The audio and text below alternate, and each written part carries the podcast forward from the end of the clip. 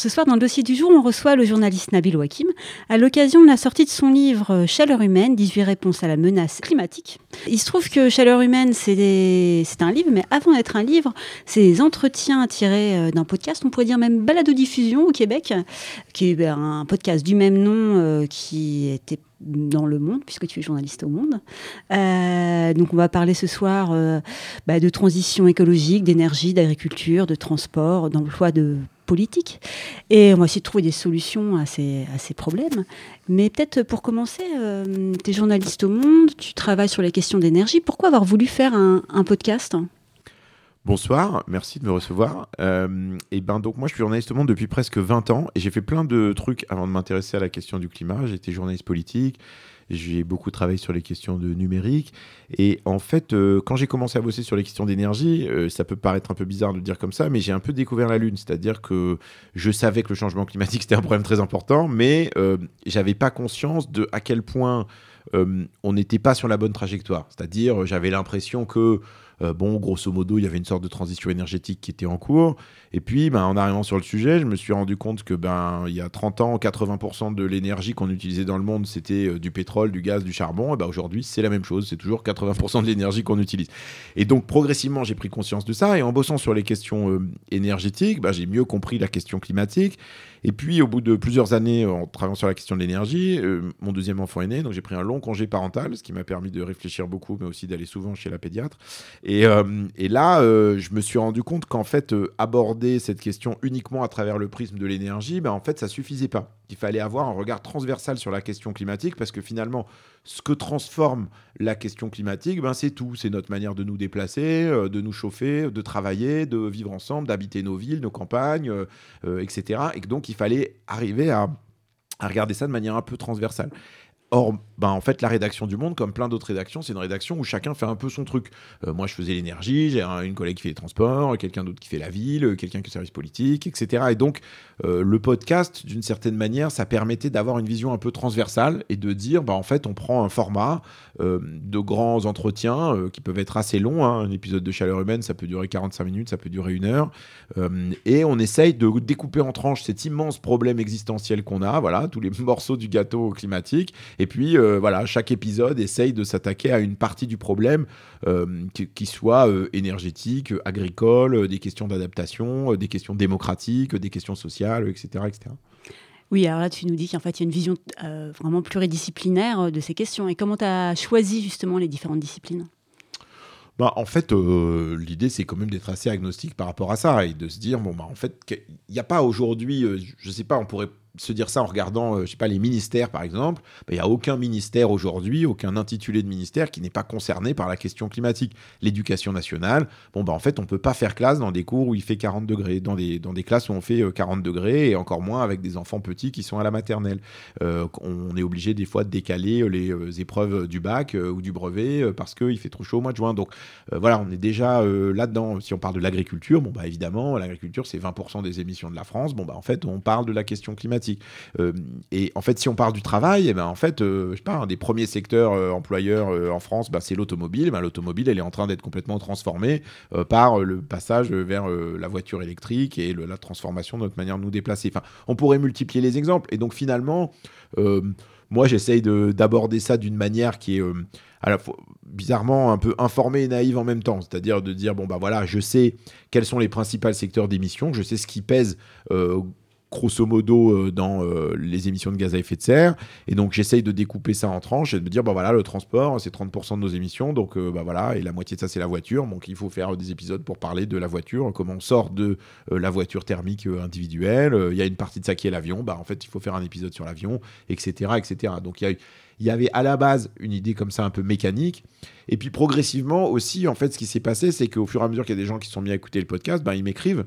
Ils m'écrivent beaucoup, beaucoup, et ils proposent plein de trucs intéressants. Des, des gens, des idées d'invités, euh, des idées de thématiques, des idées de bouquins à lire. Et donc ça, ça a aussi beaucoup alimenté euh, derrière euh, les différents épisodes, parce qu'il y a des gens qui m'ont proposé des tas de trucs intéressants, que ça m'a ouvert à des champs que je connaissais pas forcément. Et voilà, donc ça, c'était cool. Mais justement, l'idée du podcast à la base, c'était de nourrir une réflexion politique pour euh, des gens qui étaient déjà un petit peu euh, dans ce truc. Euh, bon, bah, le réchauffement climatique, il faut qu'on en sorte. Qu'est-ce qu'on fait Il faut qu'on trouve des solutions, etc.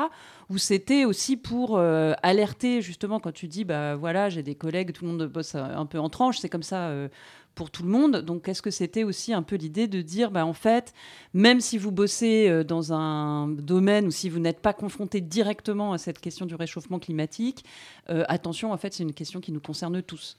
Ouais, bah, en fait, c'est euh, exactement ça. C'est-à-dire que c'est le point de départ, c'est le premier point que tu dis. C'est-à-dire, mon idée, c'était de dire, bon, je sais bien que des gens qui en ont rien à faire du réchauffement climatique, ils vont pas se taper un podcast de 45 minutes sur un aspect du sujet.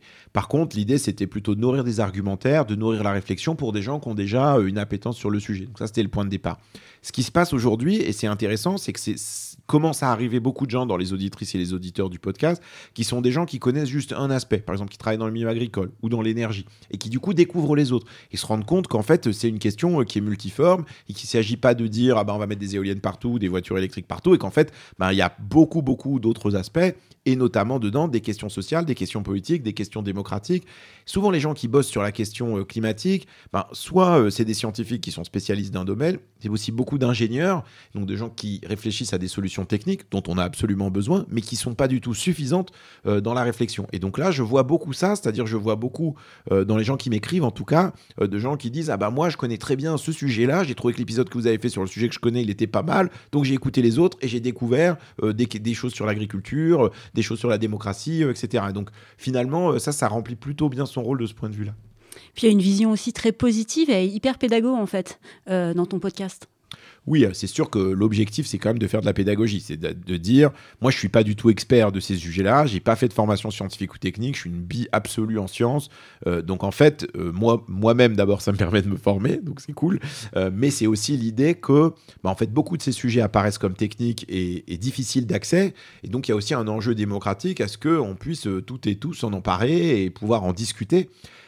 l'idée de départ, c'est de dire, bon, en fait, maintenant, tout le monde est d'accord sur l'objectif théorique de dire en 2050, il faut atteindre la neutralité carbone. Sauf qu'une fois qu'on a dit ça, bah, en fait, on n'a un peu rien dit sur la manière euh, d'y arriver. Il y a des chemins différents qui permettent d'y arriver tous demandent beaucoup d'efforts et beaucoup de matière grise et beaucoup de discussions. Et donc l'idée, c'est d'avoir euh, des épisodes qui permettent de réfléchir autour de ça, qui soient aussi des outils, des ustensiles pour euh, la discussion, le débat, euh, qui soit le débat démocratique d'une manière plus large, mais aussi les débats qu'on a avec ses collègues dans son boulot, dans sa famille, au repas de Noël avec son oncle relou, tout ça.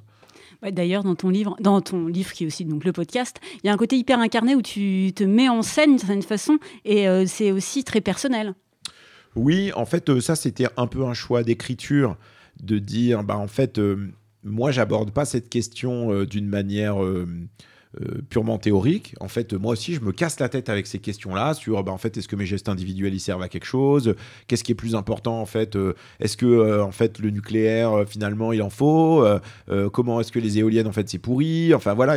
Moi aussi, je me prends la tête là-dessus et je lis des tas de trucs et je regarde des vidéos et, et en fait voilà, j'ai pas nécessairement les réponses. Et donc l'idée, c'était d'être de, d'être un peu honnête et sincère dans la démarche, y compris pour se permettre de faire quelque chose que d'habitude on fait pas quand on est journaliste et surtout pas quand on est journaliste au monde, c'est de dire je sais pas. C'est de dire bah en fait euh, il y a des trucs sur lesquels bah moi j'ai pas la réponse. En fait personne n'a nécessairement la réponse. Voilà, il y a des options qui sont à débattre et c'est intéressant de le faire et donc euh, le fait de dire je sais pas, d'utiliser le jeu, ça me permet de dire je sais pas et ça concerne que moi et pas mes collègues du monde qui eux bossent, ils sont parfois bien plus experts que moi sur ces questions-là. Euh, voilà. Et puis c'est aussi une manière de rendre le truc un peu plus rigolo, c'est quand même des questions qui sont assez dures, très souvent les invités ils expliquent quand même que tout ça est très compliqué et qu'on n'est pas sur la bonne trajectoire. Donc il faut bien quand même rigoler un peu, sinon on s'en sort plus, quoi.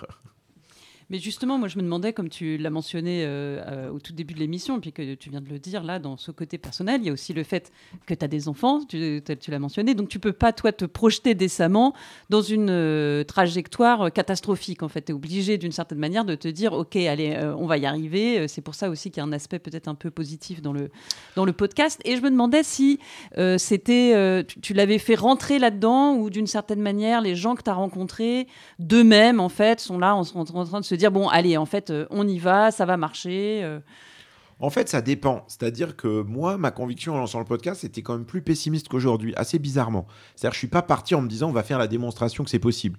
Et en fait, je... ce que j'ai compris au fur et à mesure, c'est deux trucs. Un, euh, il n'y a pas de solution parfaite. C'est-à-dire, dans tous les différents sujets qu'on aborde, bah en fait, toutes les options qu'on a, il n'y en a aucune de géniale, il n'y en a aucune de facile, il n'y en a aucune qui euh, euh, ne crée pas d'autres problèmes, qu'il s'agisse de problèmes sociaux, politiques, environnementaux, économiques, enfin voilà. Donc, c'est pas facile. Voilà. Donc, voilà. Et, et la deuxième chose, c'est quand même que malgré tout, c'est super dur, on n'est pas sur la bonne trajectoire, mais c'est quand même encore possible.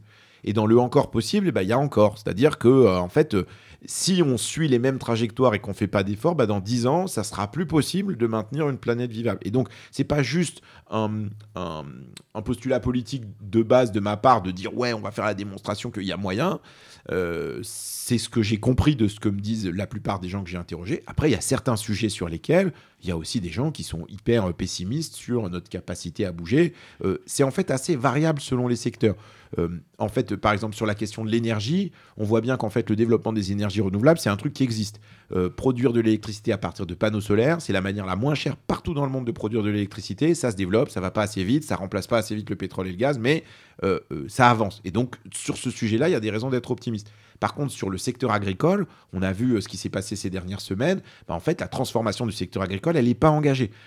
et donc là, les interlocuteurs, en général, ils sont pas méga optimistes sur la situation. Donc en fait, ça dépend aussi des sujets. Euh, mais c'est ça d'ailleurs que je trouve intéressant dans le fait de découper cette question climatique en tranches, c'est que ça permet d'être aussi euh, un peu plus proche du terrain et de voir que ben il y a des domaines dans lesquels ça avance, il y a des domaines dans lesquels euh, on stagne, il y a des domaines dans lesquels on recule. L'agriculture est un, bon exemple malheureusement récemment, mais en fait voilà, c'est pas un tableau qui est forcément uniforme ni en France ni ailleurs dans le monde, puisqu'il y a des dynamiques aussi qui vont dans les deux sens quoi. Et alors, euh, ce livre s'appelle, ce podcast s'appelle Chaleur humaine. Euh, pourquoi avoir choisi ce, titre?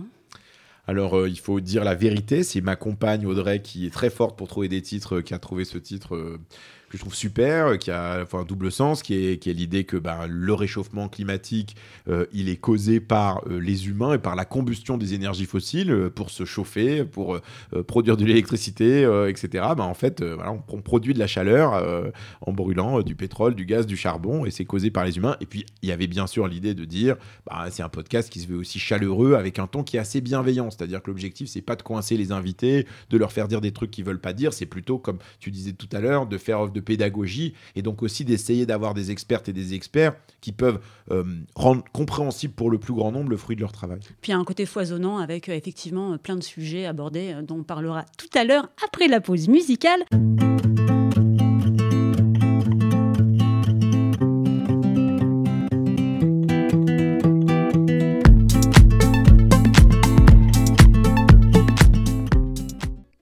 Et puisqu'on parle de chaleur humaine, avant tout, il y a cette histoire de chaleur et de réchauffement climatique. Alors, euh, tu as été rencontré des spécialistes euh, des sujets. Alors, qui t'a rencontré euh, En tout cas, ceux qui sont dans ce livre.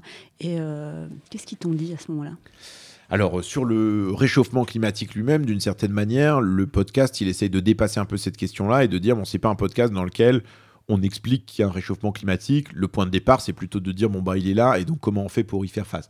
Donc j'ai pas fait tant que ça des épisodes avec euh, des climatologues. J'en ai fait quand même un avec la climatologue Valérie Masson Delmotte qui était à l'époque euh, coprésidente du groupe 1 du GIEC, donc le groupe d'experts de l'ONU pour le climat, mais plutôt avec l'idée de dire bah, comment elle fait elle en tant que climatologue pour aller parler du climat à des gens et y compris à des puissants parce qu'elle a vu le patron de Total, elle a vu Emmanuel Macron, elle a vu etc.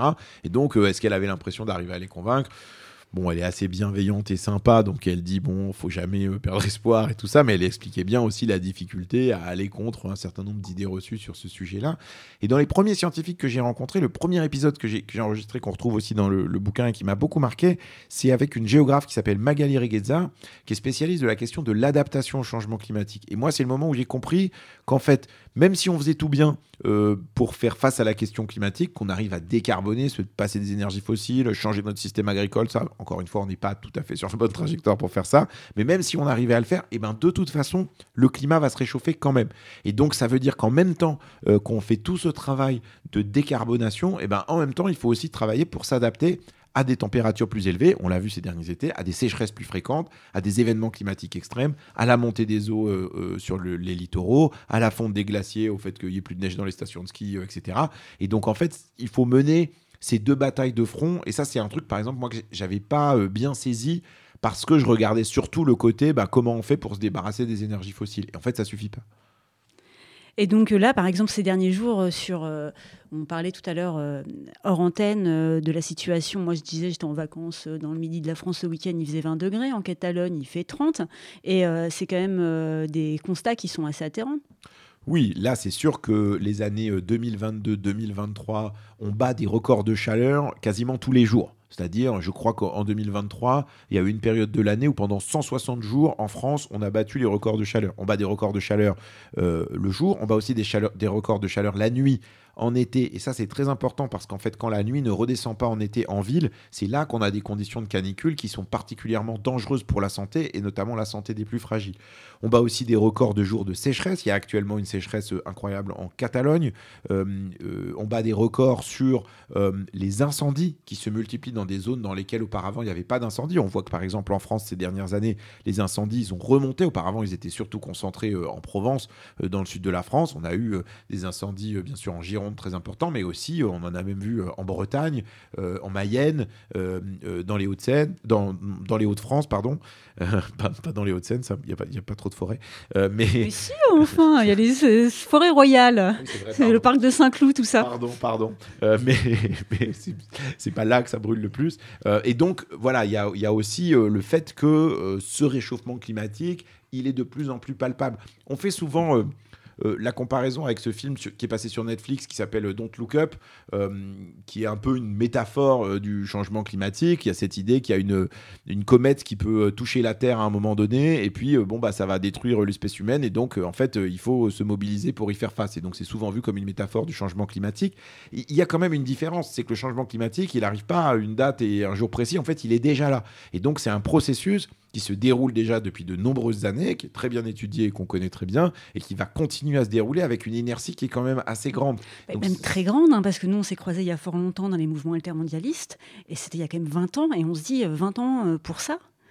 Oui, bah, c'est sûr que euh, ça, c'est le truc le plus déprimant. Enfin, une des choses les plus déprimantes, c'est qu'il il y a beaucoup d'actions qui auraient pu être prises il y a 20 ans, il y a 30 ans, euh, où il y avait déjà en fait un consensus scientifique qui était assez fort sur la menace qui pesait sur nous, avec peut-être des détails qui étaient moins précis, mais grosso modo, on comprenait bien. Et à l'époque, on avait une consommation d'énergie qui était quand même moins importante en volume. Alors c'est vrai que la différence, c'est qu'on avait aussi moins développé d'alternatives. Et donc euh, c'était plus difficile de savoir aussi par quel bout prendre le problème.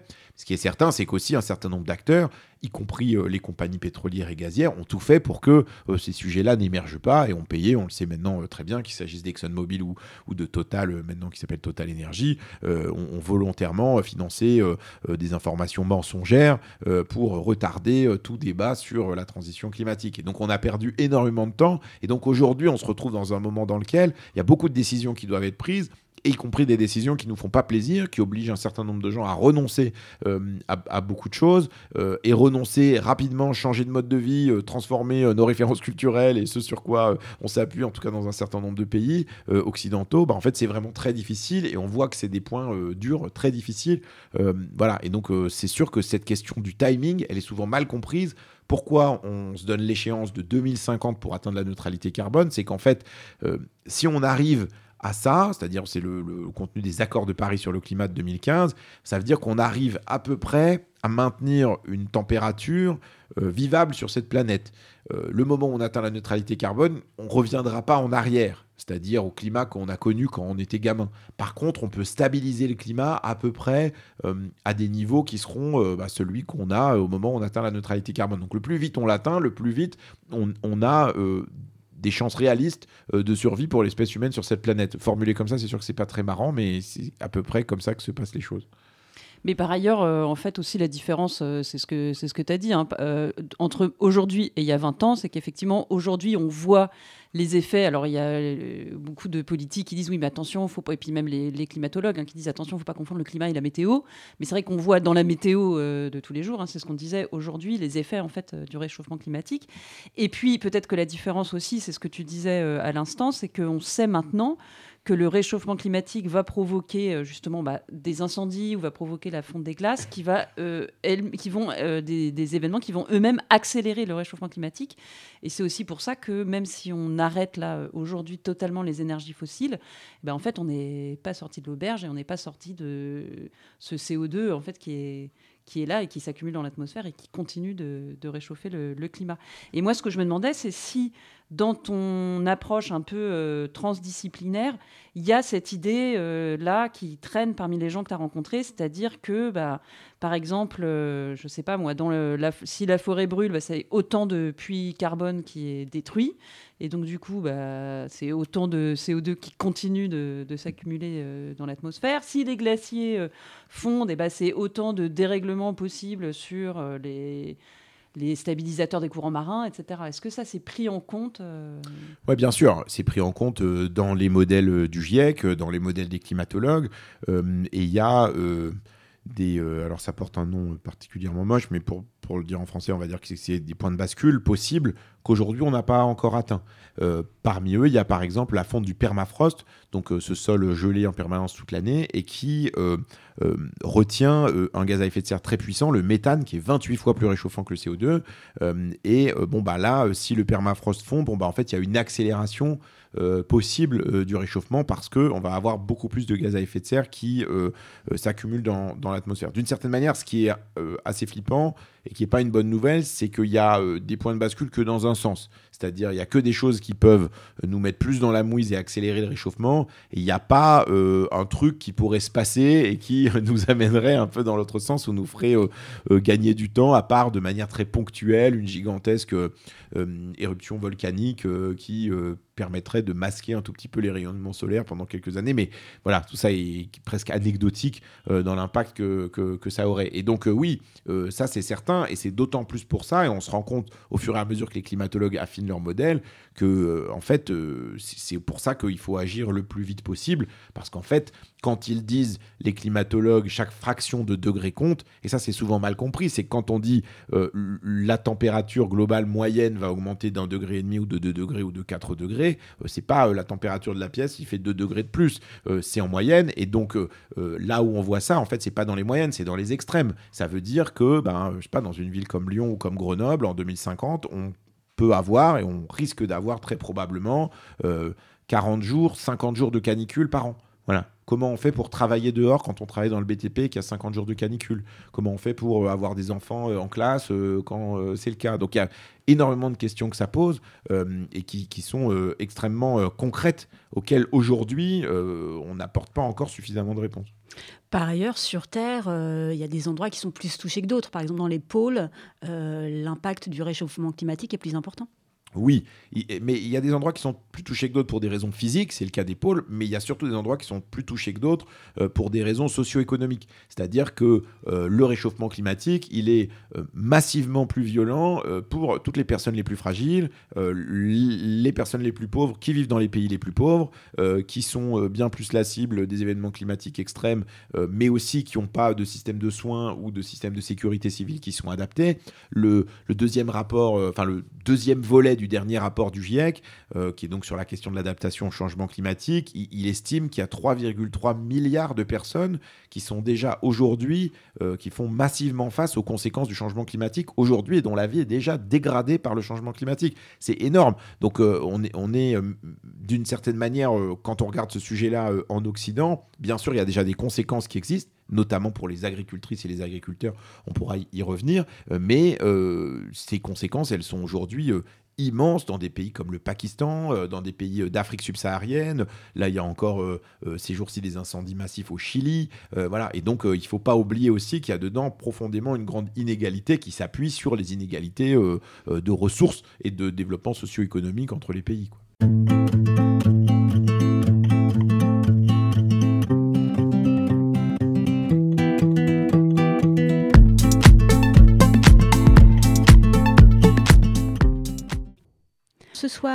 On parle de réchauffement climatique, de nature.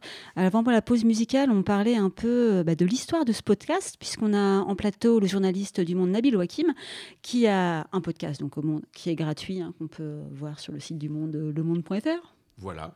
Et euh, le, qui est adapté en livre, qui s'appelle Chaleur humaine, 18 réponses à la menace climatique. Alors, avant la pause musicale, on a fait un peu un constat euh, assez déprimant. Ça va pas. Ouais, on est un peu en train de déprimer avant la pause musicale, hein, en train de se dire. Je crois que la pause musicale n'a pas amélioré la chose.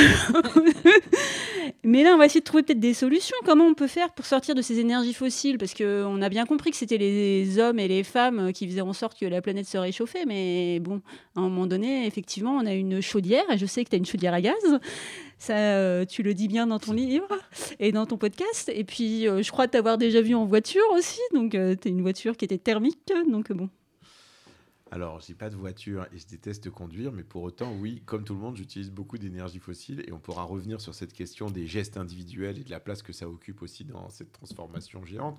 Mais d'un point de vue global, je peux le résumer comme euh, le dit euh, une économiste qui est aussi une co-autrice du GIEC qui s'appelle Céline Guivarch, qui explique bien, grosso modo, les trois gros trucs qu'on doit faire si on veut être sur la bonne trajectoire. Et le premier, c'est arrêter de faire ce qu'on sait qu'il ne faut pas faire. Ça a l'air bête, mais ça veut dire arrêter de développer les énergies fossiles. Développer les énergies fossiles, ça veut dire euh, des nouveaux forages pétroliers et gaziers. Il ne faut plus en faire. Il y a un consensus scientifique là-dessus. On continue d'en faire. Les compagnies pétro-gazières continuent de forer pour de nouveaux gisements de pétrole, de pétrole et de gaz. Ça, ça ne devrait plus être le cas. Et par énergie fossile, il faut comprendre euh, que c'est aussi plus large que ça, c'est-à-dire construire des nouvelles autoroutes ou des contournements euh, routiers, bah, en fait, ça génère de la consommation d'énergie fossile. Construire des nouveaux terminaux d'aéroports, ça génère de la consommation d'énergie fossile. Donc en fait, voilà, il faut arrêter ça. Ça, c'est très important et c'est une condition de réussite qui est très importante. La deuxième chose, c'est qu'il faut baisser notre consommation. Il n'y a aucun scénario de transition qui marche si on ne baisse pas notre consommation d'abord d'énergie, puis notre consommation plus généralement. Mais en fait, euh, on n'est pas en mesure de produire avec des énergies renouvelables la même quantité d'énergie que ce que nous permettent aujourd'hui les énergies fossiles. Donc ça veut dire qu'il y a des changements de société qui vont derrière, et ça, ça demande un débat démocratique qui est important. Et ensuite, le troisième point, eh ben, c'est le développement d'alternatives d'énergie renouvelable, de stockage d'électricité par batterie, de véhicules électriques, mais tout ça ne peut fonctionner que si les deux premières étapes sont remplies. C'est-à-dire que, euh, on peut le dire euh, d'une manière assez simple, ça sert à rien euh, de développer beaucoup le vert si on continue d'investir autant dans le gris, parce que ce qui continue d'émettre, eh ben, c'est notre consommation de pétrole, de gaz et de charbon. Donc si on continue de construire des centrales à charbon et de forer pour du pétrole, si on rajoute plein d'éoliennes par-dessus, en fait, ça n'aide pas à la transition. Et donc, voilà, il y a un sujet de savoir arrêter un certain nombre de choses pour pouvoir en développer d'autres. Et ça, c'est un nœud qui est vraiment important de comprendre. Et par ailleurs, euh, la quantité d'électricité euh, qu'on pourrait produire avec des énergies renouvelables est en fait euh, moins élevée que la quantité d'électricité qu'on peut produire avec de l'énergie fossile. Donc, dans ton deuxième point sur réduire notre consommation, bah oui, mais d'ailleurs c'est le point euh, qui bloque en fait. Qu'est-ce qu'on fait euh, politiquement, démocratiquement? Quelles sont les questions à se poser pour, euh, pour réduire, ou en tout cas pour cesser d'augmenter notre consommation d'électricité et d'énergie? Oui, alors il y a un paradoxe, c'est que quelque part, il faut qu'on baisse massivement notre consommation d'énergie, mais qu'on électrifie un peu plus certains usages. C'est-à-dire quand quelqu'un a une chaudière au fioul euh, qui va émettre énormément parce que le fuel c'est du pétrole et en plus c'est du pétrole euh, d'assez mauvaise qualité et donc euh, ça va émettre beaucoup de gaz à effet de serre. Si on remplace ça par une pompe à chaleur qui fonctionne à l'électricité mais qui va consommer peu d'électricité, bon bah en fait on a quand même gagné au change si cette électricité elle est produite à partir d'énergie renouvelable. et puis il y a aussi un mécanisme d'efficacité énergétique qui fait que en, volume d'énergie consommée, ben, un véhicule électrique ça consomme moins d'énergie qu'un véhicule thermique. Donc en fait il y a quand même besoin de basculer un certain nombre d'usages vers l'électricité, mais euh, tout ça ne peut fonctionner que si on baisse globalement notre consommation, parce que euh, si on regarde, euh, bah, en fait, ça ne fonctionne pas. voilà. Après, sur le très long terme, on peut dire que euh, compte tenu de l'énergie massive qu'envoie le Soleil sur Terre, en fait, euh, d'ici 2100, 2050, il y a beaucoup de scénarios dans lesquels, bah, en fait, on peut produire beaucoup plus d'énergie que ce qu'on a aujourd'hui. Mais je reviens sur ce que je disais tout à l'heure. On a un petit problème de timing, c'est qu'il faut qu'on arrive à développer massivement ces alternatives entre maintenant et 2030, 2050. Et donc, ça laisse en fait assez peu de temps pour le faire. Et là, bah, il y a des enjeux qui sont aussi des enjeux industriels. Euh, changer un réseau électrique d'un pays qui fonctionnait avant avec des centrales à gaz ou des centrales à charbon, Bon, bah en fait, ça prend pas deux secondes. Voilà, c'est des investissements, c'est long. Il faut former des gens pour savoir le faire. Il faut des, des terres pour pouvoir le faire. Il faut que tout ça soit décidé quand même démocratiquement. Et donc, c'est un processus et ça prend un temps incompressible. Et donc, ça, c'est très important aussi à prendre en compte dans le raisonnement. Il y a des technologies qui pourraient nous, nous sauver? Non, euh, grosso modo, l'idée c'est que, euh, enfin, voilà, euh, il y a parfois l'idée que on va bien trouver un truc on va bien trouver une technologie qui va arriver, euh, qui va nous sauver. Alors, il y a des gens qui disent c'est l'hydrogène, il y a des gens qui disent c'est euh, euh, ITER, c'est tel type de réacteur nucléaire, je sais pas quoi. La marée motrice. Les, voilà, les énergies marémotrices, cher Jean-Luc Mélenchon, enfin tout ça. Bon, grosso modo, il y a un certain nombre de choses dont on est sûr. C'est on peut quand même faire une très grosse partie du chemin avec les technologies dont on dispose déjà. Voilà, parce que il y a quand même ce gros morceau qui est aussi de réduire la consommation. Et donc ça, euh, euh, bah en fait, très souvent, il n'y a pas besoin de technologie massive pour réduire la consommation. Euh, passer les autoroutes d'une limitation de 130 km/h à 110, bon, en fait, ça réduit de 20% la consommation de pétrole d'un véhicule et d'autant les émissions de gaz à effet de serre. baisser le chauffage d'une maison qui est mieux isolée, bah, en fait, voilà, en fait, ça, il n'y a pas besoin de beaucoup de technologie pour y arriver. ensuite, il y a besoin de technologie, mais beaucoup de ces technologies sont déjà existantes le, solaire et l'éolien, en fait, peuvent répondre à une grosse partie de nos besoins aujourd'hui. Il y a encore des technologies à trouver, mais il faut comprendre là aussi que dans cette question de timing, même si on inventait aujourd'hui un truc génial qui pouvait tout résoudre, en fait, le temps de déploiement euh, industriel, de toute façon, il fait que on serait pas en 2050 en capacité de l'avoir partout. Donc, euh, plutôt que de se dire ah, en fait, on va aller directement dans le mur et en espérant qu'à la dernière minute, il y ait quelqu'un qui nous sauve ou quelque chose qui nous sauve, il vaut mieux se reposer essentiellement sur euh, ce, ce qu'on a sous la main aujourd'hui, et c'est sur ça qu'il faut s'appuyer, euh, parce que euh, il y a aussi, d'une certaine manière, un grand risque, c'est celui de l'immobilisme, en se disant ah bah on va bien trouver un truc. C'est celui qui nous conduit à ne rien faire, parce que un jour on trouvera bien la solution. On sait déjà que ça sera pas comme ça. Voilà, ça veut pas dire qu'il y aura pas d'innovation technologique, il y en aura certainement, mais on a déjà sous la main de quoi faire beaucoup. Mais il y a quand même un petit problème, et ça fait la transition avec, je pense, les questions que voulait te, poser Juliette, c'est que par exemple, sur l'isolation, euh, typiquement des maisons euh, ou des, appartements, peu importe, pour l'instant, c'est euh, en gros à la charge des gens. C'est-à-dire que c'est l'individu privé qui soit a l'argent, soit se dit, ah bah oui, il existe ma prime rénov, mais bon, c'est quand même assez compliqué à avoir. Hein. C'est pas pour souligner les difficultés, par exemple, des agriculteurs sur leur démarche administrative, mais tous ces trucs, c'est vrai que c'est un casse-tête administratif pas possible. Euh, et au final, bah, personne ne le fait, en fait, euh, d'isoler sa maison, alors que, comme tu dis, euh, on pourrait le faire. Et donc, ça pose la question, et c'est là où ça fait la transition avec peut-être les questions que tu voulais poser, mais ça pose vraiment la question politique de est-ce que, en gros, ces trajectoires-là, elles vont être assumées politiquement avec euh, des plans, euh, avec une planification, avec des plans de régulation, etc., avec des normes et tout, ou juste ça va passer comme ça par des petits gestes, par des petites bonnes volontés, euh, par des petites primes, des petits trucs incitatifs, là, comme ce qu'on est en train de dire sur tous les plateaux. Bah oui, mais il faut de l'écologie incitative, c'est mieux que de l'écologie punitive. Et en fait, c'est un peu ça le, problème dans lequel on est, quoi. Oui. en fait, il y a plusieurs aspects là-dedans. sur la question de, je peux, essayer de, répondre dans l'ordre, euh, sur la question de l'isolation des bâtiments, bah voilà, ça c'est un bon exemple. Le bâtiment, c'est euh, autour de 18% de nos émissions de gaz à effet de serre. On devrait rénover 600 000 logements par an. On en fait aujourd'hui sous forme de rénovation globale, c'est-à-dire un truc où on sait qu'à la fin, bah, en fait, on va consommer moins d'énergie. On en fait 60 000. Donc il faudrait en faire 10 fois plus par an c'est vrai que euh, le gouvernement met de l'argent. Il y a ce dispositif qui s'appelle Ma Prime Rénov. Alors, c'est pas n'importe quelle personne privée, puisqu'il s'adresse quand même à des propriétaires dont beaucoup, normalement, ont quand même les moyens ou la capacité de comprendre. Euh, voilà. Mais la réalité, c'est qu'ils ne le font pas. Euh, et c'est vrai que pour faire face à cette espèce de chantier euh, géant du siècle, en fait, on a plein de problèmes. On a le problème, évidemment, que les gens n'ont pas nécessairement envie de le faire.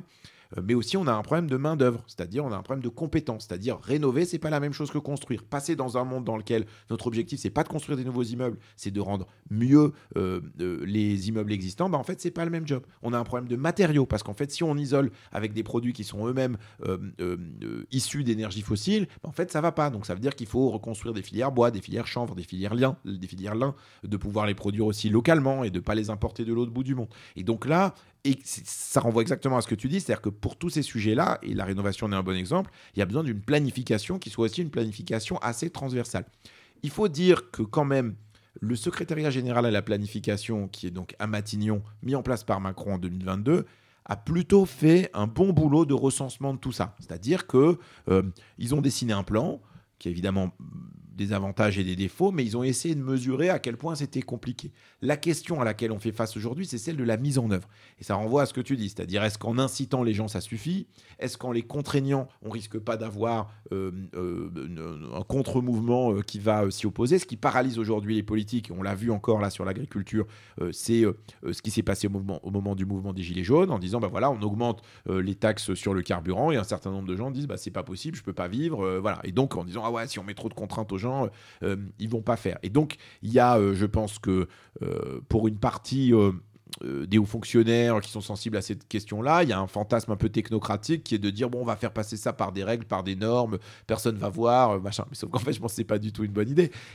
la question, c'est plutôt de dire c'est quoi le projet politique derrière? Comment on fait pour que les gens euh, qui sont celles et ceux qui ont beaucoup à perdre potentiellement dans la transition. Et ouais, quand on est obligé de prendre sa voiture tous les jours et qu'on sait que le prix de l'énergie il va augmenter, bah en fait, comment on fait? Quand on travaille dans un secteur euh, comme l'automobile, comme l'aérien, euh, comme les raffineries, dans lesquelles bah, en fait, il va y avoir besoin de transformations très importantes pour arrêter de travailler avec les énergies fossiles, bah, comment on fait? Voilà, c'est ces questions-là auxquelles il faut répondre pour aussi avoir un accompagnement le plus possible de, bah, des salariés dans les entreprises, des ménages les plus modestes, voilà, de celles et ceux en fait, qui sinon risquent de subir la transition et qui ont aucune raison d'accepter de subir, en fait. Et donc, euh, c'est pas juste une question d'être incitatif, c'est une question d'avoir un projet politique qui nous fasse aussi un peu rêver, qui nous dise, bah, en fait, c'est pas juste du sang, de la sueur et des larmes, c'est pas, euh, oh là là, c'est horrible, le réchauffement climatique va rendre nos vies impossibles. Bah ouais, c'est vrai, c'est un risque, mais en fait, du coup, d'une certaine manière, on pourrait dire, saisissons cette opportunité pour en faire un truc dans lequel on améliore notre qualité de vie.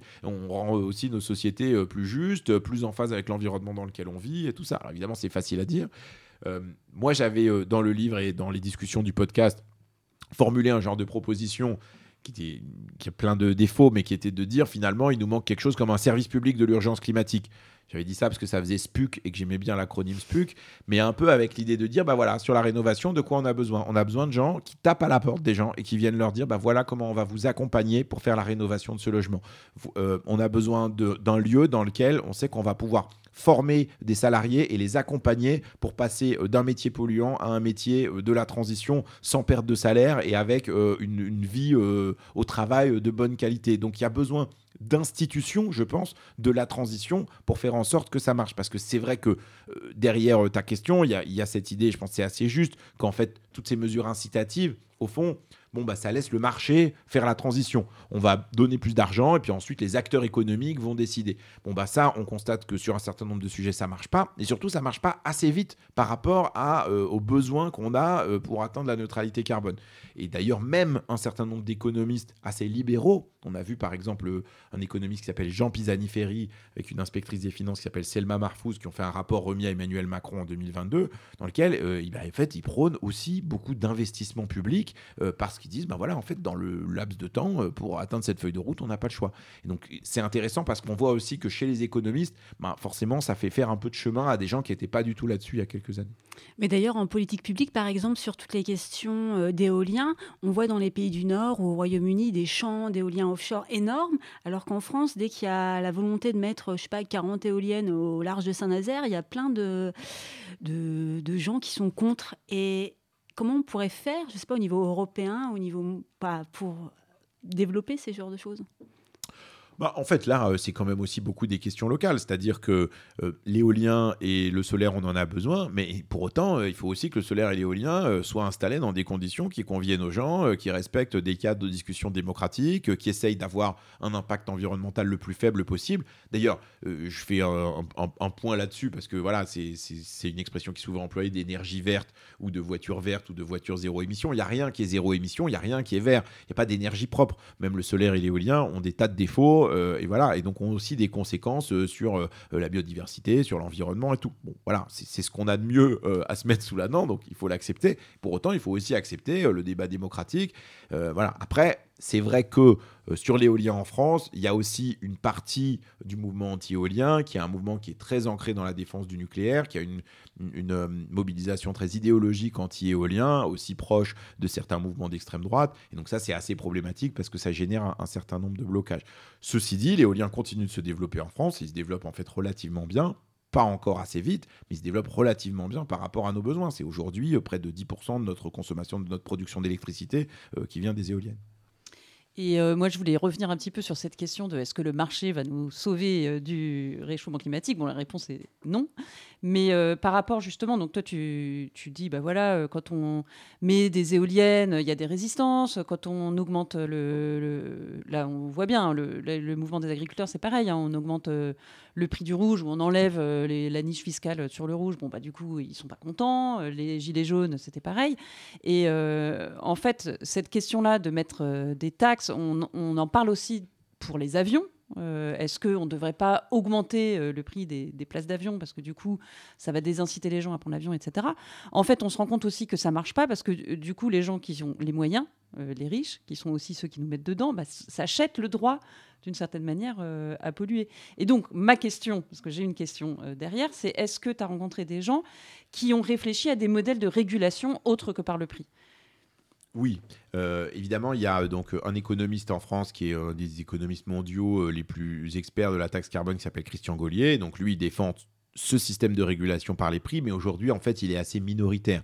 La plupart des économistes qui travaillent sur ces sujets-là, bon, bah, en fait, ils, disent que ce système de taxe carbone, il peut être utile sur certains domaines, j'y reviendrai, mais que grosso modo, en fait, c'est une combinaison de normes euh, et de fiscalité, c'est-à-dire qu'en fait, quand même, tout le monde est d'accord pour dire qu'il faut augmenter les impôts, et notamment augmenter les impôts des plus fortunés et des entreprises du fossile. Euh, on a eu euh, aujourd'hui euh, l'annonce des résultats de Total qui fait de plus de 20 milliards de profits cette année. c'est le record de toute son histoire. Donc on a en fait des endroits dans lesquels on peut assez logiquement aller chercher de l'argent pour le réinvestir dans la transition. Je citais tout à l'heure le rapport de Jean Pisani-Ferry, qui est encore une fois un économiste qu'on ne peut pas soupçonner d'être marxiste ou, ou d'extrême gauche. Même lui, dans son rapport, il dit bon bah voilà, en fait, il faut une taxe sur les plus fortunés parce que c'est là qu'on va trouver de l'argent. Donc il y a une question d'aller chercher de l'investissement Ensuite, il y a un débat sur, bah, en fait, est-ce que cet investissement public qui se suffit à lui-même? Est-ce qu'il doit générer de l'investissement privé? Euh, Voilà. Et puis ensuite, bah, il y a la question des normes et des règles. Il y a un exemple qui existe. Il a aussi euh, des défauts, mais il est quand même intéressant. Euh, L'Union européenne a décidé que en 2035, bah, on vendait plus de voitures thermiques. On vendrait plus que des véhicules électriques. Bon, bah, on fixe une échéance. Et donc là, on dit aux constructeurs automobiles, bah, maintenant, il faut vous aligner. Ça veut dire qu'entre maintenant et 2035, il faut que vous ayez transformé votre entreprise. ça veut dire aussi pour les consommateurs que du coup, ils savent que ben, en fait, il y a une échéance à partir de laquelle. Voilà. Donc, euh, c'est un mélange de tout ça. C'est-à-dire euh, fixer des règles, fixer un calendrier avec une planification, comme tu le disais tout à l'heure, qui doit être la plus transparente et la plus compréhensible possible, et puis trouver aussi des ressources nouvelles pour accompagner cette transition-là. Après, il y a certains domaines dans lesquels, en fait, il faut quand même taxer euh, certains usages parce que, en fait, il concerne pas tout le monde. C'est-à-dire que la différence entre taxer le carburant pour tout le monde, c'est que du coup, euh, c'est une taxe qui est régressive, qui concerne en fait les classes populaires de manière massive, alors que les plus fortunés, ça les concerne pas trop. Euh, taxer euh, les billets d'avion, bon bah c'est un peu différent. Ça concerne pas la même catégorie de la population. et d'ailleurs, aujourd'hui, on fait plutôt l'inverse, c'est-à-dire qu'il y a un certain nombre de taxes qui ne sont pas appliquées à l'aérien.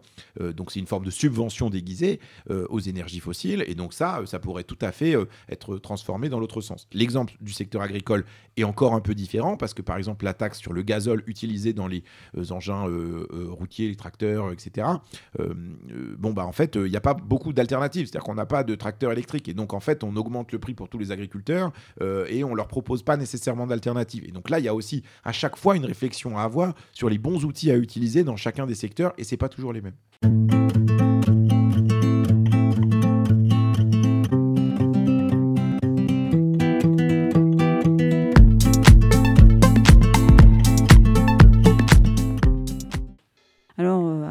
Musicale, on parlait un peu de, euh, bah, de l'économie et des solutions et peut-être de taxer les riches, mais euh, j'imagine qu'il n'y a pas que ça. Euh. Non, mais en fait, ça me fait penser à un épisode de podcast qui est aussi dans le livre avec euh, un économiste qui s'appelle Lucas Chancel, qui est spécialiste des inégalités. Et euh, lui, il donnait des ordres de grandeur qui m'ont beaucoup marqué. Euh, et alors, c'est un peu des chiffres, mais c'est quand même assez facile à comprendre, même moi j'y arrive. Il y a cette idée que, en gros, une Française ou un Français émet 10 tonnes de carbone par an. Voilà, en moyenne, c'est ça la moyenne. Sauf qu'en fait, comme toutes les moyennes, bah, en fait, c'est assez trompeur. Euh, parce que les 50% les plus modestes en France, la moitié de la population, ils émettent pas 10 tonnes, ils émettent 5 tonnes. Et les 10% les plus riches, ils émettent plutôt 25 tonnes. Et les 1%, ils émettent probablement 10 fois plus, mais c'est difficile de compter. Et donc, euh, dans ces chiffres-là, on comprend bien qu'en fait, ben, euh, tout le monde doit faire des efforts pour passer de 5 tonnes à notre, de, 10 tonnes en moyenne à 2 tonnes en moyenne, qui est notre objectif euh, en 2050. Tout le monde doit faire des efforts, mais tout le monde ne doit pas faire les mêmes efforts et que souvent il y a une vision un peu caricaturale, comme on a eu au moment des Gilets jaunes, des débats autour de Ah oui, mais quand même, ces mecs à la campagne qui roulent avec le diesel et tout ça. Mais en fait, la plupart des gens qui sont les moins fortunés, bah, en fait, ils émettent assez peu. Et pour tout dire, on peut dire qu'il faut qu'on soit à 2 tonnes en 2050, mais il y a un point d'étape avant qui est 2030. En 2030, il faudrait qu'en moyenne, on soit à 5 tonnes. Bah voilà, il y a une partie des Français qui sont déjà là.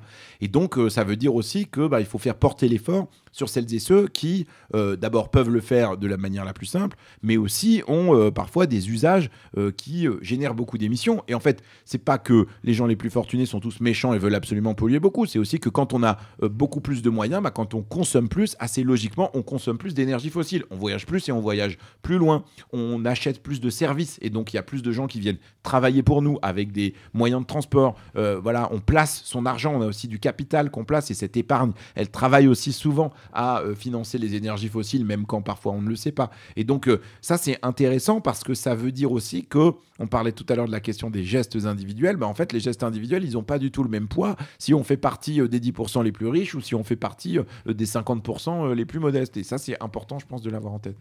Et alors là, dans les consommations, en fonction des, mm, des milieux sociaux ou de la richesse, qu'est-ce qui consomme le plus C'est-à-dire, c'est les transports, les vêtements, la nourriture bah, grosso modo, euh, les, trois postes qui, euh, chez la plupart des gens, euh, sont les plus importants, bah, c'est d'abord le transport. Euh, et notamment le transport en voiture. Euh, évidemment, les gens qui prennent beaucoup l'avion, bah ça, ça fait exploser euh, un budget carbone, puisqu'on a un aller-retour Paris-New York, c'est 3 tonnes d'équivalent CO2, et donc bah, en fait, ça pèse beaucoup dans un bilan carbone où on est censé être à 2 tonnes en 2050. Voilà, bon, on comprend que ça c'est difficile. Donc les gens qui, font, prennent beaucoup l'avion, bah, en fait, ils ont un bilan carbone qui est désastreux. Voilà, donc les transports, c'est très important. L'alimentation, ça a aussi un impact carbone très important, et en particulier la consommation de viande de bœuf, de viande de bœuf plus que d'autres viandes d'ailleurs, puisqu'en fait c'est le bœuf qui est bien plus émetteur, bien plus émetteur que le poulet ou le porc. Euh, et donc euh, euh, d'ailleurs les chiffres récents rappelaient que en fait la moitié des émissions de l'alimentation en France, et eh ben en fait c'est les bovins. Voilà, donc en fait on pourra revenir dessus plus en détail. Mais bah oui, j'aimerais bien savoir pourquoi, comment ça se fait, c'est quoi le, le la spécificité du bœuf Je finis juste de euh, répondre sur les différents euh, secteurs d'émissions, de, mais en fait, voilà, et le troisième, et eh ben, c'est le chauffage, euh, puisqu'il y a encore beaucoup de gens qui se chauffent au fioul ou comme chez moi, ben, au gaz.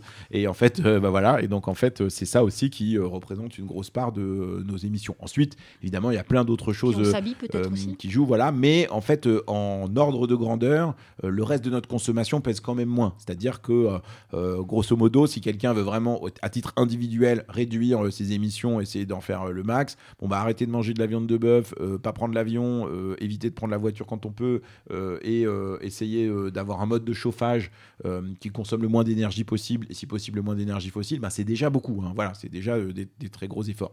Pourquoi le bœuf, ça pollue autant? Alors, y a, on a fait un épisode de Chaleur humaine sur ce sujet-là avec une économiste qui s'appelle Karine Barbier qui elle a fait un truc incroyable, qui est euh, de mesurer euh, dans le détail euh, ce qui, dans notre système alimentaire, émet beaucoup de gaz à effet de serre. Pourquoi la viande de bœuf émet autant? C'est parce qu'en fait, eh ben, tout simplement, les vaches sont des ruminants, et en fait, les ruminants, bah, en fait, émettent du méthane. Et le méthane, comme je le disais tout à l'heure, c'est un gaz qui est beaucoup plus réchauffant que le gaz à effet de serre. Et c'est pas tant que les vaches sont méchantes, c'est juste qu'il y en a énormément. C'est-à-dire que la consommation de viande qui est faite dans les pays occidentaux, hein, c'est vraiment une question euh, qui se pose pour les Européens, les Américains, euh, les Canadiens, les Australiens, euh, voilà, les Japonais pas vraiment pour le reste du monde, mais notre consommation massive de viande de bœuf, bah, en fait, elle génère plusieurs choses. Elle génère des émissions de méthane lors de l'élevage, et ça c'est vraiment très important. Elle génère aussi de la déforestation, la déforestation qui contribue aussi à la hausse des émissions, puisque du coup ce, ce CO2 n'est plus stocké dans les arbres, déforestation notamment en Amérique latine pour avoir des espaces qui sont utilisés pour nourrir les animaux. elle génère aussi en fait de l'utilisation massive de sol, parce qu'en fait pour nourrir les bovins, bah, en fait il faut beaucoup de sol. Il y a, on estime qu'il y a entre 60 70%, certaines estimations disent même 80% des sols agricoles au niveau mondial qui en fait sont utilisés pour nourrir les bovins. Et donc en fait, euh, euh, tout ça conjugué fait que euh, en fait ça pèse énormément dans le bilan carbone de la viande de bœuf. Et donc la différence entre un bœuf et un poulet, c'est que le bœuf c'est un ruminant, le poulet ça l'est pas, et donc il n'y a pas d'émission de méthane évidemment, pour toutes les autres viandes, bah, il y a aussi euh, des émissions qui sont liées au transport, euh, parce qu'il est produit à un endroit, empaqueté à un autre, transporté ensuite en bateau ou, parfois en avion, et donc tout ça, ça émet. Mais finalement, dans l'alimentation, les émissions du transport, c'est pas ça qui compte le plus. Ce qui compte le plus, c'est vraiment euh, l'élevage et la production de la viande. Ça, ça compte énormément. Et la deuxième chose qui compte énormément dans l'agriculture, et on l'oublie, c'est les engrais. les engrais azotés, qui ont un impact très négatif sur les sols, mais qui aussi, en fait, émettent des gaz à effet de serre, font les sols émettent un autre gaz à effet de serre. Euh, qui s'appelle du peroxyde d'azote et qui lui est encore plus réchauffant que le méthane et contribue euh, beaucoup aussi euh, à l'effet de serre. Et donc ça fait aussi que le, secteur agricole et de l'alimentation, en fait, il, pèse beaucoup dans les émissions de gaz à effet de serre et on n'y pense pas nécessairement. Là-dessus, d'ailleurs, dans les projections pour arriver à la neutralité carbone en 2050. Personne ne dit on mange zéro viande en 2050. Euh, c'est plutôt, là, le Haut Conseil pour le climat estime que c'est plutôt une réduction de 30% de notre consommation de viande euh, pour y arriver. Et ça, je pense que c'est des choses qui sont assez possibles, c'est-à-dire de dire bah, dans les cantines scolaires, dans les cantines d'entreprise, bah, on propose plus de plats, plus d'options végétariennes, mais aussi des plats dans lesquels on met juste un peu moins de viande, c'est-à-dire on peut très bien manger un poulet basquez avec moins de poulet. En fait, c'est possible, c'est quand même bon. Et donc ça, c'est des, étapes qui sont en tout cas, je pense, assez réalistes euh, pour atteindre ces objectifs-là. Quand on parle d'agriculteur, on ne pense pas souvent aux vêtements, mais par exemple, il y a aussi la question des vêtements et par exemple euh, du coton. Euh, est-ce que, je sais que dans ton, dans ton livre, on parle du, coton biologique ou du coton non biologique, et quel impact ça a aussi d'un point de vue écologique? Alors, du point de vue du climat, c'est pas tant ça qui a un impact qui est très important. Ce qui a un impact du point de vue du climat dans le secteur de l'habillement, c'est plutôt la massification de la production euh, dans des pays à bas coût et donc euh, le fait que bah, on produit des milliards littéralement d'habits qui en fait la plupart ne sont pas portés euh, donc dans des pays comme le Bangladesh, euh, comme le Vietnam, euh, comme la Chine et tout ça et, cette production elle se fait avec des énergies fossiles donc principalement des centrales à charbon qui produisent cette électricité. la question du coton est un peu différente. Le coton conventionnel là où il est très problématique c'est qu'il demande énormément de pesticides, énormément de produits phytosanitaires et donc ça a un impact qui est très important sur l'effondrement de la biodiversité des pollinisateurs, des oiseaux euh, et donc, euh, il n'y a pas trop de doute sur le fait que pour le coup, le coton bio est bien meilleur, même si euh, il a aussi, tout comme le coton conventionnel, des besoins en eau qui sont massifs et qui donc là aussi ont des impacts qui sont importants. Puis c'est assez hallucinant, dans ton livre on parle aussi du nombre de vêtements euh, qu'il y a aujourd'hui, où euh, aujourd'hui les, les, personnes ont beaucoup plus de vêtements qu'il y a 20 ans, 15 ans, 20 euh, ans, 30 ans, 40 ans. Ouais, je trouve que le secteur du textile, c'est un secteur qui est intéressant parce qu'il illustre bien comment nos manières de consommer ont changé, parce qu'en fait, ben, c'est très facile d'acheter des vêtements, c'est très facile d'acheter des vêtements pas chers. ces vêtements, ils sont produits en général dans des assez mauvaises conditions sociales pour celles et ceux qui travaillent dans les usines donc on appelait apparemment des sweatshops, euh, donc euh, des ateliers de la sueur euh, au Bangladesh, pour, pour, beaucoup.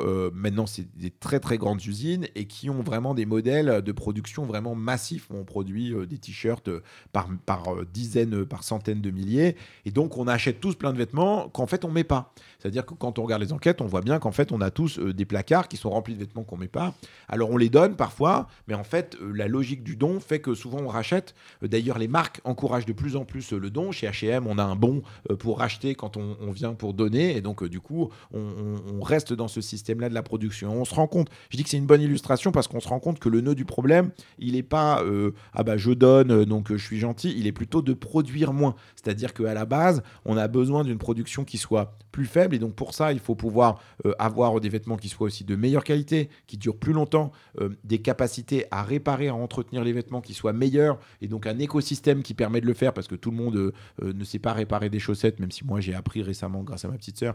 Mais, euh, mais voilà, et donc il y a et donc ça, ça permet, je trouve, de penser la consommation aussi un peu autrement parce que ça, ça marche pour les vêtements, mais ça marche aussi pour nos équipements électroniques. On devrait être incité à garder nos ordinateurs, nos téléphones le plus longtemps possible plutôt qu'être incité à changer tous les deux ans de téléphone par son opérateur de, de téléphonie. Ça, ça veut dire que du coup, il faut des capacités de réparation qui soient supérieures, des systèmes d'exploitation sur les téléphones qui puissent durer aussi plus longtemps. Enfin voilà, et donc ça implique de repenser la logique de production-consommation dans laquelle on est. Et ce point-là, il est important parce qu'en fait, c'est la grosse limite au discours sur les petits gestes. C'est-à-dire que nos gestes, ils peuvent avoir un impact, mais en fait, on est dans un système qui produit énormément et qui nous pousse énormément à la consommation. Et donc, en fait, la plupart des individus n'ont pas vraiment d'autre choix que euh, d'être dans cette logique-là de, de consommation pour des raisons euh, économiques, aussi parfois pour des raisons culturelles. Et donc, euh, c'est aussi euh, le, nœud, c'est quand même vraiment le nœud de la production qu'il faut arriver à réduire. Et là, on s'attaque vraiment à la question la plus difficile. Je disais tout à l'heure que dans les trois leviers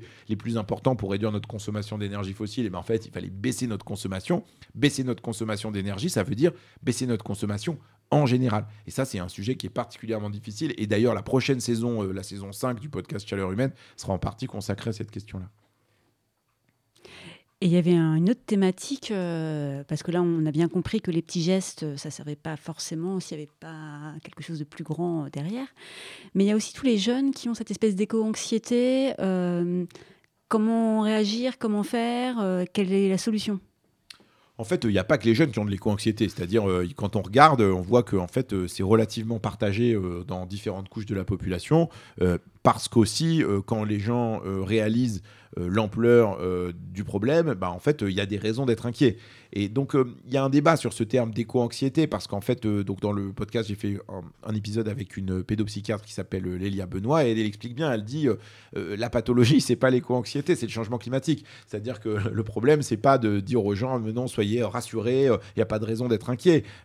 et donc, elle dit, bah, c'est vrai que c'est difficile, elle, elle voit en consultation, bon, elle, elle, travaille surtout avec des adolescents, elle voit en consultation un certain nombre de jeunes qui sont effectivement très inquiet. elle voit aussi que, bah, en fait, une des manières de faire face à cette inquiétude-là, eh ben, c'est euh, d'agir collectivement, c'est-à-dire de ne pas rester tout seul, pas rester tout seul dans son coin en rangeant son frein en disant c'est horrible, on va tous mourir, mais aussi d'essayer à son niveau d'agir. Et agir, euh, ça peut vouloir dire agir politiquement, syndicalement, euh, voilà, mais aussi dans plein d'autres lieux. Ça peut vouloir dire prendre la tête à sa copropriété pour faire l'isolation des bâtiments que personne ne veut faire, organiser des initiatives de troc ou de réparation dans l'école de ses gamins, faire des initiatives avec le club de sport dans lequel on est. c'est trouver des endroits collectifs dans lesquels on peut faire changer euh, un certain nombre de choses. Et ça existe, euh, ça existe y compris au sein euh, des entreprises. Il y a de plus en plus d'organisations syndicales, par exemple, qui essayent maintenant de travailler sur bah, comment on fait pour changer la mobilité dans notre entreprise, comment on fait pour gérer la question des déchets, comment on fait pour essayer de, de changer la stratégie d'une boîte qui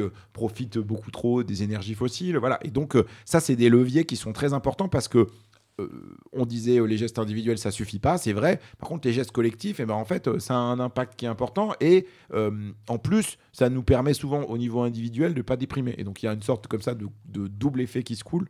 On dit plus effet qui se coule, je crois maintenant. Non, c'est un peu daté aussi. mais... on va dire une sorte de combo qui permet à la fois de d'avancer intellectuellement sur ces questions-là et aussi de faire avancer le schmilblick tout court.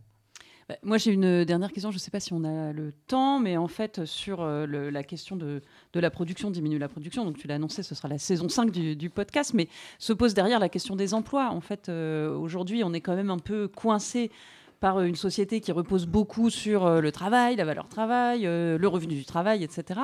Et en fait, si on diminue notre production, fatalement, ça veut dire qu'on va devoir repenser aussi tout notre modèle du travail et de l'emploi. Ouais, c'est un point qui est majeur et qui aujourd'hui n'est pas suffisamment traité. Il y a un épisode qui d'ailleurs est dans le bouquin aussi avec une sociologue qui s'appelle Dominique Méda qui a beaucoup travaillé sur la question du travail et elle, elle mène depuis plusieurs années maintenant une réflexion sur le travail dans la transition en disant bah, comment on fait? Je parlais tout à l'heure de cette idée d'un service public de l'urgence climatique.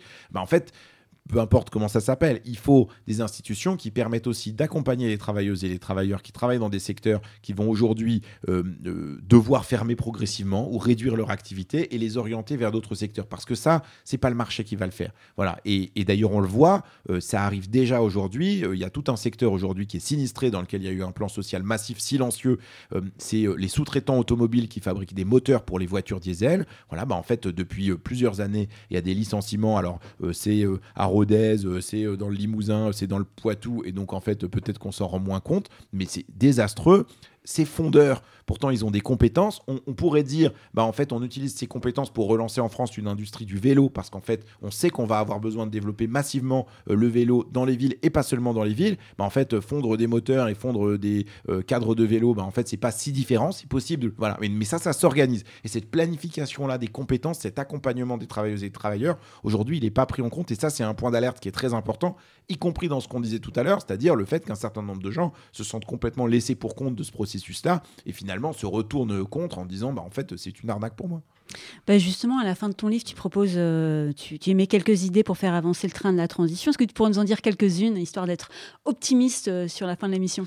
En fait, il y a plein de choses euh, qu'on peut faire. Alors là, j'ai cité déjà cette idée de service public d'urgence climatique, l'idée aussi de congé de transition au sein des entreprises, c'est-à-dire que les entreprises puissent permettre à leurs salariés de mettre à profit des jours dans lesquels ben, ils vont se former sur ces sujets-là, et y compris se former sur la transformation de leur travail compte tenu euh, des changements euh, occasionnés par la transition. La question des cantines scolaires et, euh, et des menus, en fait, elle est intéressante parce qu'en fait, il ne s'agit pas juste de former les gens qui vont manger, voilà, de leur proposer autre chose. Il faut aussi former des milliers de cuistots qui travaillent dans la restauration collective et à qui on n'a jamais forcément appris à faire autre chose que ça. Et donc ça, c'est intéressant.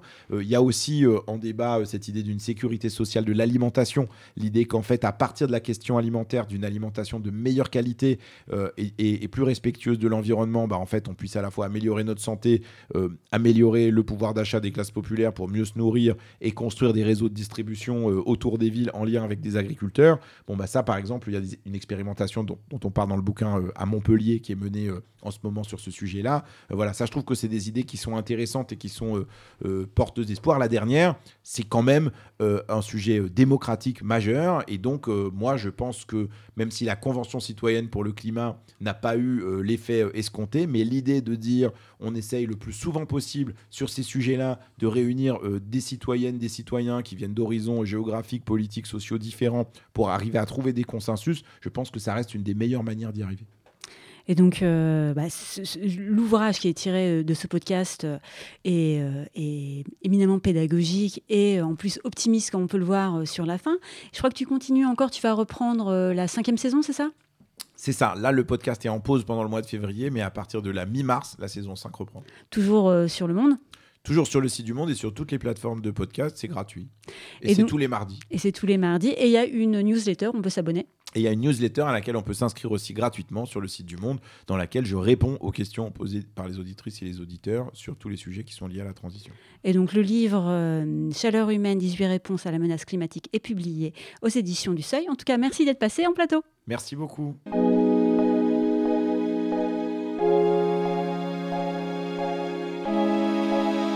Spectre.